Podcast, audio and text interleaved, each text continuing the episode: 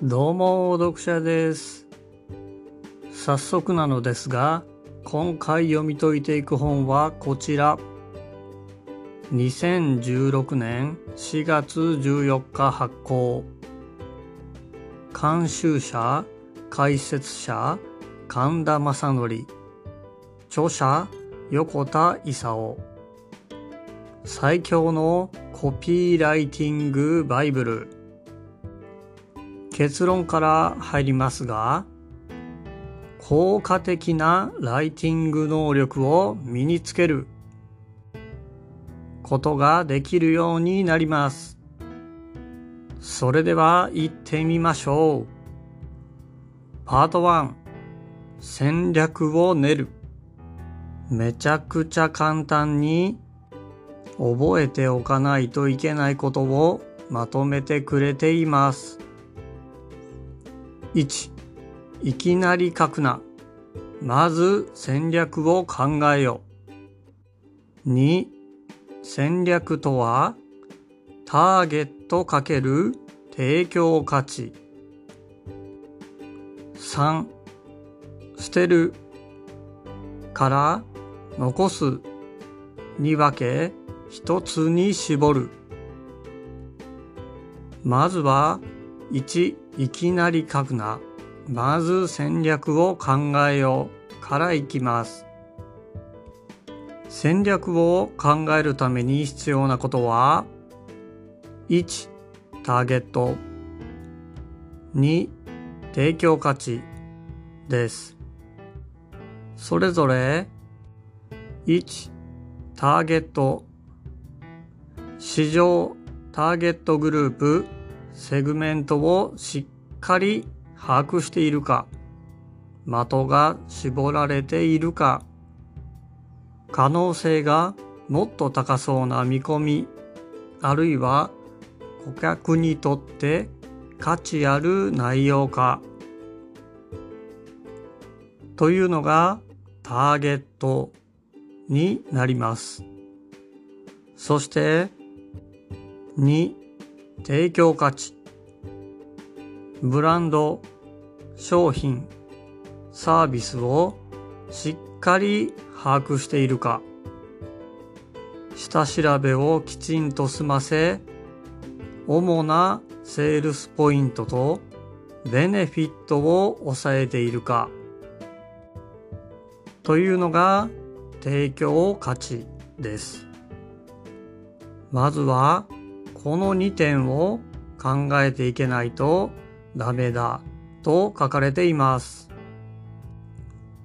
これを満たす質問として、なぜそのターゲットを狙うのか、そのターゲットでいいのか、何が顧客のベネフィット、得か、あなたの商品はターゲット顧客の何？悩みを解決するのか。その商品は他社では買えないのか。他にないその商品の独自の強みは何か。ということが答えられないと考えられていないと言っています。次に2戦略とはターゲット×提供価値です。ここでは iPhone を例にしてくれています。価値を受け取るターゲットは3つで iPhone ユーザー Android ユーザー、ガラケーユーザーに分かれます。この3つのユーザーには、それぞれ提供すべき価値が違っていて、iPhone ユーザーには新機能を、Android ユーザーには優位性を、ガラケーユーザーにはスマホをというふうに訴求する提供価値が変わります。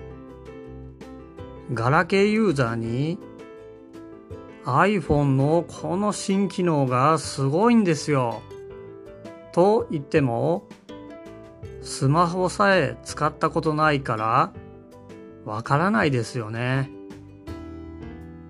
だからターゲットごとに提供すべき価値が大きく変わってくるんです。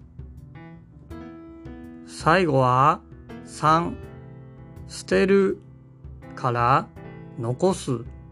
に分け一つに絞る。まず順番としては1準備。ターゲット×提供価値。2分別捨てると残す。3決断。USP そもそも USP ってのが何かわかりませんよね。USP とはユニークセリングプロポジション。といい特別なベネフィット得を提供でき競合他社には真似できない十分な魅力のあるものとされています。1. 準備ターゲット×提供価値ここでターゲットを定めできるだけ多くの提供価値を考えます。2. 分別捨てると残す1で出した提供価値を捨てる価値と残す価値に分けます。ここでポイントなのですが捨てる価値を先に決めることによって残す価値が明確になってくると言っています。3. 決断 USP 2で決めた残す価値の一つだけを選びます。一つだけです。これが独自の売り USP となるんです。絞って絞って絞った言葉が相手に刺さるコピーとなります。そしてコピーには2種類の要素があり、キャッチコピーとボディコピーです。キャッチコピーは上段の目のつくところに設置されており、文字は大きくて短いのが特徴です。ボディコピーは文字が小さくて量が多くなっています。間の法則といってアテンションキャッチコピーで注意を引きインテレストボディコピーで興味を持ってもらいデザイア欲望を促しアクション行動させるというマーケティングの手法となっています。まとめ。今回は最強のコピーライティングバイブルのパート1をお送りしました。自分でまとめたはいいのですが、これが難しい。何回も読みまくらないと頭に入ってきません。けれど、物を売るためには必須の内容となっていますので、何回も何回も聞き直していただけると少しずつああこういうことね。っていうのが分かっていただけるかと思います。また次回はパート2から読み解いていきますのでフォローやコメントをお待ちしております。それではまた。デバデバ